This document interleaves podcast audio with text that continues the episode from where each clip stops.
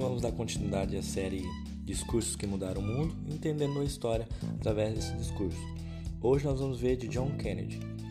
É, quem foi John Kennedy? John Kennedy foi presidente dos Estados Unidos entre 1961 e 1963. Ele tinha uma frase muito importante nesse discurso que foi: Nós oporemos a qualquer inimigo para garantir sobrevivência e sucesso da liberdade. É, é um discurso da Guerra Fria. Nós vamos ver hoje um discurso da Guerra Fria de um líder jovem de uma superpotência. A disputa com a União Soviética está presente em cada linha. Torna-se necessário reafirmar o ideário americano, sua história, seus valores, sempre em contraponto ao mundo socialista. Mas o ar belicoso é temperado com acenos às negações de paz e de limitação de armamentos com os soviéticos.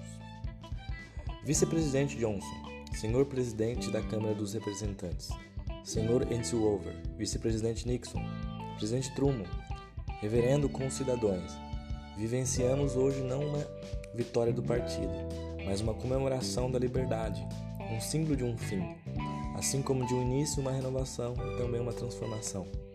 Pois jurei diante de vocês, de Deus Todo-Poderoso, o mesmo juramento solene prescrito por nossos antepassados há quase dois séculos. O mundo está bem diferente agora, pois o homem tem em suas mãos mortais o poder de abolir todas as formas de pobreza humana, bem como todas as formas da vida humana.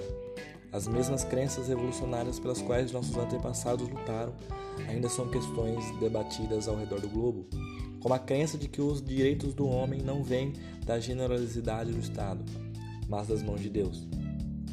Não usamos esquecer hoje que somos herdeiros da primeira revolução que as palavras partam deste momento e local, para comunicar a amigos e inimigos igualmente que a tocha foi passada para uma nova geração de norte-americanos, nascidos desses séculos, amenizados pela guerra, disciplinados por uma paz dura e cruel, orgulhosos de nossa antiga herança e relutantes em testemunhar ou permitir a lenta destruição dos direitos humanos, com os quais essa nação sempre esteve comprometida e com os quais estamos comprometidos hoje em casa e no mundo.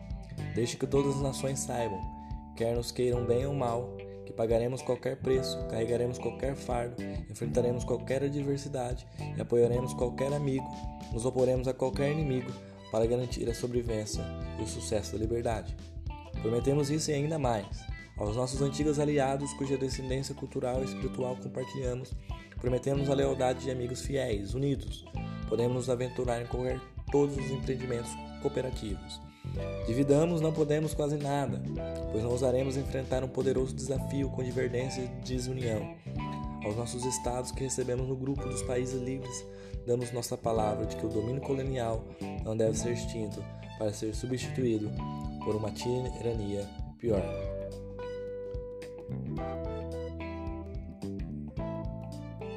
Nas mãos de vocês, meus caros compatriotas, mais do que nas minhas, estará o sucesso ou fracasso final do nosso percurso.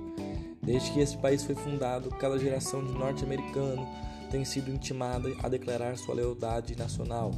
As sepulturas de jovens norte-americanos que responderam ao apelo para servir a nação estão espalhadas por todo o mundo.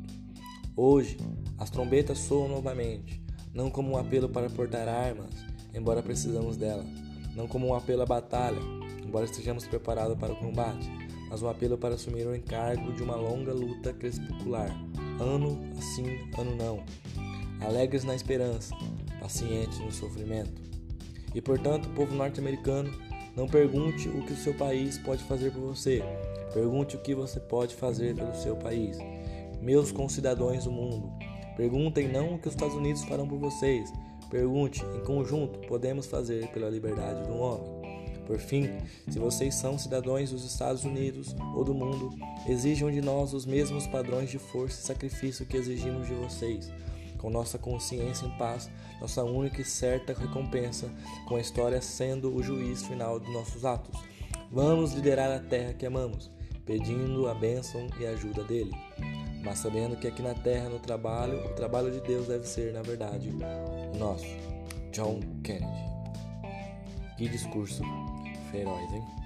Devemos aprender que foi uma época muito difícil e foi um, um na época um discurso muito impactante. Então reflita sobre isso daí e entenda a história como ela é.